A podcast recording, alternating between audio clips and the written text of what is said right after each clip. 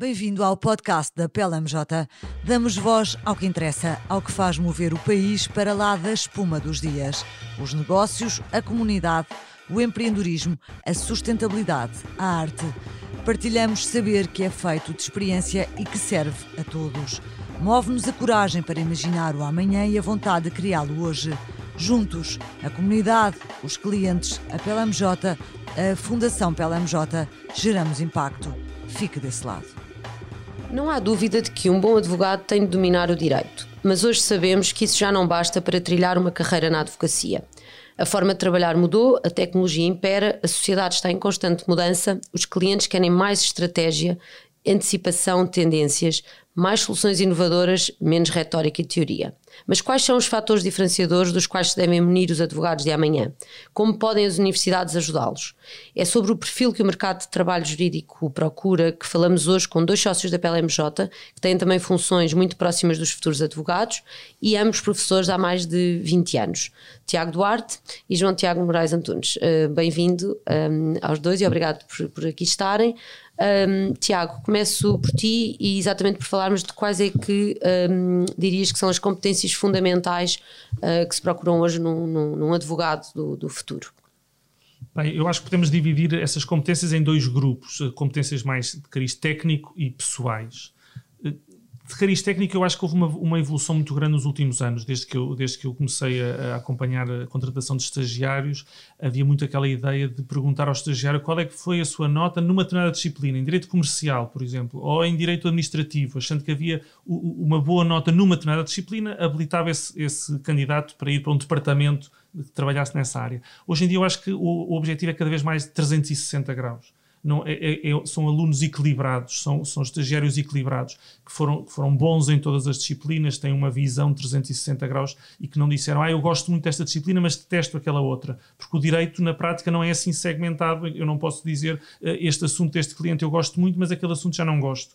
E, portanto, eh, em termos técnicos, eu diria que é uma, uma visão cada vez mais global e um conhecimento cada vez mais global do, do direito. Em termos pessoais, eu acho que o mais importante é o, o, o, o estagiário empenhado.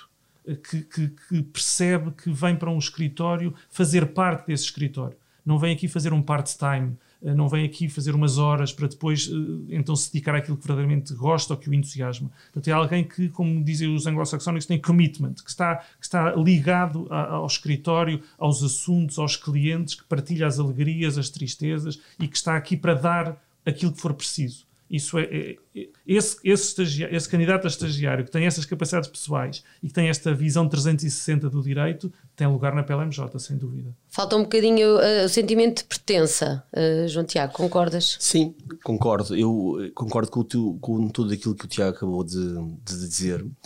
Eu acrescentaria também um aspecto que me parece importante que é a capacidade de trabalhar em equipa porque obviamente nós aqui na PLMJ e em todos os escritórios eh, semelhantes à PLMJ que trabalham com clientes eh, exigentes e, que requerem no fundo aquilo como o Tiago estava a dizer uma visão abrangente dos nossos estagiários e dos nossos advogados mais jovens no, no, conhecimento dos seus assuntos.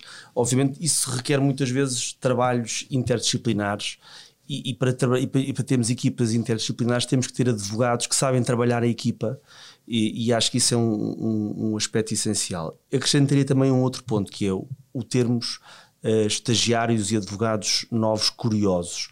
E curiosos neste sentido, que, por exemplo, se interessam pelo setor específico do cliente em cujos assuntos estão a trabalhar. E eu acho que isso é um, um tema essencial, até porque, como, te, como dizias na, na, na, tua introdução, hoje em dia o, os nossos clientes e, os clientes querem cada vez mais eh, resultados concretos e para termos resultados concretos não só temos que dominar o direito, temos esse, essa ferramenta básica, mas sobretudo perceber exatamente o contexto específico em que o cliente eh, se insere e está. Eu, eu, diria, estamos aqui a falar muito de competências mais pessoais uh, e de, de, de, soft skills. Em que medida é que as universidades podem dar, dar uma ajuda e ter um, um papel na, na, formação desses de, dos jovens advogados, uh, tendo em vista essas competências? Eu acho que sim, tem um papel importante, embora eu continuo a achar que o papel primordial das universidades é dar aquilo que, que é uma base sólida e que prepara um uh, licenciado em Direito ou um candidato à advocacia a ter uma vida profissional longa. E eu acho que esse deve ser o papel primordial da, da universidade. Eu não vejo a universidade como uh, estando especialmente vocacionada para dar uh, ferramentas muito específicas para um, um, determinado aluno. Agora, obviamente que as universidades têm que se adaptar e têm-se adaptado. E eu diria que aqui, por exemplo, é importante que as universidades uh, não só, uh, por exemplo, tenham e apostem em, em dar, por exemplo, módulos que visem permitir ter esta visão interdisciplinar que o Tiago estava a falar, ou seja, cadeiras de direito misturadas com cadeiras de gestão, porque no fundo isso também é preparar os alunos uhum. para que eles possam, precisamente, quando entrarem no mercado de trabalho, estarem mais uh, preparados para responder às exigências que, que, que lhes vão colocar. E eu diria depois também aqui um ponto importante que é os próprios alunos saídos da universidade têm que continuar eles próprios a procurar por sua iniciativa outro tipo de eh, valências que lhes, que lhes permitirão também, no fundo, eh, estar eh, ajudá-los a estar mais preparados para, para as exigências do mercado profissional. Ou seja, há aqui também um, um aspecto de proatividade e de iniciativa que os alunos devem ter e que acho que é relevante quando claro, saem da universidade. O, mercado é cada vez mais competitivo, uh, Tiago, e, e, e, dirias também que, que, que cabe aos alunos uh, procurar complementar a sua formação e exigir aos escritórios que, que os apoiem? Sim, eu acho, eu acho que, que esta evolução de passar da faculdade para, para a advocacia, que nós, o João Tiago e eu experimentámos, é, uma, é, uma, é, é espetacular, se for bem aproveitada. É espetacular. Eu acho, eu acho que o, um dos grandes, uma das coisas que me motiva a estar na faculdade, e eu gosto de dar aulas, por exemplo, a alunos logo do primeiro ano, é mostrar-lhes que eh, este, isto pode ser uma viagem espetacular se não for feita pelos mínimos, se não for feita com displicência, se não for feita com aborrecimento, se for feita, pelo contrário, com entusiasmo, é uma viagem espetacular, porque na faculdade tem a possibilidade única ao longo da vida deles de aprender por aprender, aprender coisas novas, saber coisas novas, sem estar ainda com a, com a ânsia de saber onde é que eu vou aplicar isto. E, portanto, a faculdade dá-lhes, como o João Tiago dizia, um, um conjunto de, de sabedoria que eles depois não sabem onde é que vão aplicar o, desafio é esse, é pensar, eu estou a aprender isto aqui no primeiro ano, ou no segundo, ou no terceiro, e qual é que vai ser o dia em que eu vou aplicar isto? E a verdade é que não vai haver um dia em que ele pense, ah, hoje, perante este cliente, neste assunto, eu vou aplicar o que aprendi no segundo semestre, no terceiro ano. Isso não uhum. acontece. Mas as coisas estão lá dentro. Estão lá dentro. E, portanto, esta ideia de eu estar a aprender para um dia, quando não sei como nem quando, ir aplicar o que aprendi, é, é, é espetacular. Depois, é, é, bom que as faculdades deem esta, esta possibilidade. O João Tiago dizia uma carreira longa, uma vida longa, mas também uma vida diversificada. Porque eu, quando estou a ensinar um aluno, não sei se ele vai para uma sociedade de advogados, se vai para juiz, se vai para diplomata, se vai para gestor, se vai para fazer para jornalista, e portanto eu estou eu estou a transmitir conhecimentos numa banda larga para ele depois poder também fazer as suas próprias escolhas. A faculdade não é um curso técnico-profissional para preparar alunos para irem a, a ser técnicos específicos de direito. E, e, agora, a, a, vida, a vida é que também é muito interessante, porque nós muitas vezes na faculdade estamos a, dar, a, a, dar, a transmitir ensinamentos mais teóricos, mais de base, mais sustentados, e às vezes os alunos eh, queixam-se dizendo, ah, nós queremos uma coisa um bocadinho mais prática. E depois chegam às sociedades de advogados, onde é o, o, mundo da prática, e passado um ano ou dois de cá estarem, dizem, ah, eu agora gostava de fazer um LLM ou uma pós-graduação, porque sinto falta aqui de algum suporte teórico. E portanto, isto também acho que faz parte da juventude, andar sempre em contraciclo, andar sempre Sim. desinquietada. E isto faz parte, e isso é bom. Portanto, eu acho que. Eh, falando para quem nos possa estar a ouvir, a pensar o que, dos desafios do futuro, os desafios do futuro são espetaculares. Se as pessoas os abraçarem com entusiasmo, e isso é, é o conselho que eu dou: é em cada momento estar todo e inteiro com entusiasmo no que se está a fazer. Quando se está a aprender na faculdade é aqui que estamos, quando estamos no, no, no escritório é aqui que estamos, agora nós estamos aqui os dois a conversar neste podcast e é aqui que estamos. Uhum. Claro. Eu deixei-me agora só dizer aqui uma coisa que acho curioso, porque de facto temos uma visão parecida. E, e, e eu acho que isso é. Nós, nas aulas, de facto, notamos muito isso, né? os, os alunos permanentemente insatisfeitos porque querem conhecimentos práticos, aplicá-los na, na, prática, e, e, há de facto um tempo para isso. o tempo da universidade eu acho que deve ser sobretudo um tempo de assimilar estes conhecimentos teóricos nesta lógica da banda larga que o Tiago estava a referir. É, até porque isso vai ser muito útil mais tarde e, e acho que muitas vezes os alunos numa fase inicial nem sequer percebem isso. Agora, claro que as universidades depois também têm, e eu diria sobretudo com o, o, o, o, evoluir do curso e com a chegada dos alunos a anos mais, mais, eh, mais de fim de curso, diria assim, obviamente depois podemos, e, e as universidades devem, e têm-o feito, complementar depois o, o, curso, integrando nele alguns puzzle, algumas peças de um puzzle que já têm que ver com temas de natureza mais prática, os, os cortes, as cadeiras de prática jurídica e, e, e, sobretudo, um tema que eu acho também relevante e que é o seguinte.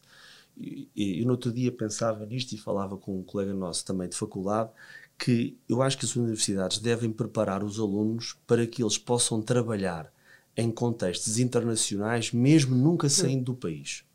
Eh, hoje em dia eh, é muito frequente que os, os alunos, eh, saindo do, do curso e, e abraçando um, uma carreira, por exemplo, na área da advocacia, possam vir a trabalhar até noutras jurisdições. Mas muitas vezes aqueles que ficam têm de estar preparados para lidar em Portugal e no nosso território com clientes de outras jurisdições e estarem preparados para isso.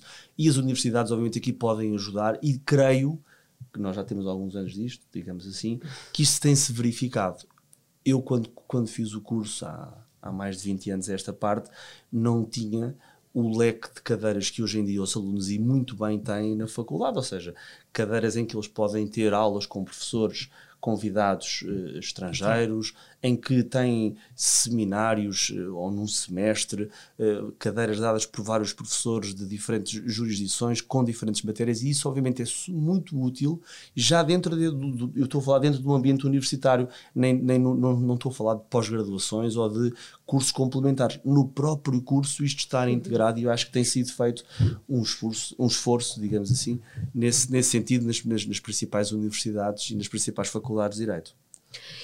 E pensando agora na perspectiva de quem acolhe e recebe um, os estagiários um, e, portanto, os futuros advogados, um, o que é que tem, tem sido feito hum, para conseguir atender a essas expectativas e também porque importa aos escritórios conseguir um, que os, os, seus futuros advogados uh, sejam, uh, cresçam precisamente com essas competências muito mais de, de, de banda larga de que vocês uh, referiam há pouco.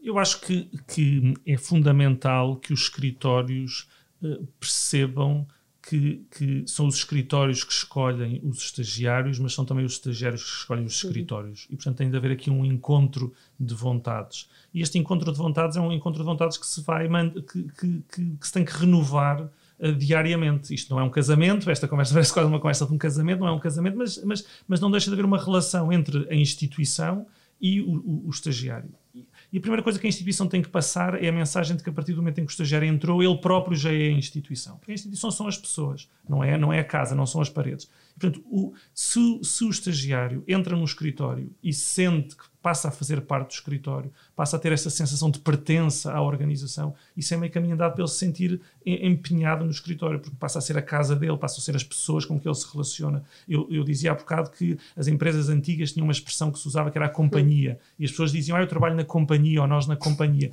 Isso passou de moda, mas, mas era uma palavra bonita, a ideia de que se pertençam, se está numa companhia, ou seja, estamos na companhia de outras pessoas, são as pessoas que nos acompanham na vida profissional. Isso, se, se as pessoas que trabalham trabalham num determinado escritório tiver essa sensação, não é só os sócios, não são só os sócios que são. Eh, as, o, o, escritório não é dos sócios, o escritório é de todas as pessoas, desde a pessoa que entra cá pelo primeiro dia. E isso é fundamental para reter essas pessoas, se elas se sentirem acolhidas e, e pertencendo à, à, organização, é meio caminho andado para cá ficarem. Mas o que é que é preciso oferecer aos jovens para que eles tenham essa sensação de, de pertença? Eu acho que isto é. Eu tenho três filhos eh, pequeninos ainda. Um deles, com três anos, foi hoje para o primeiro dia para o, para o colégio.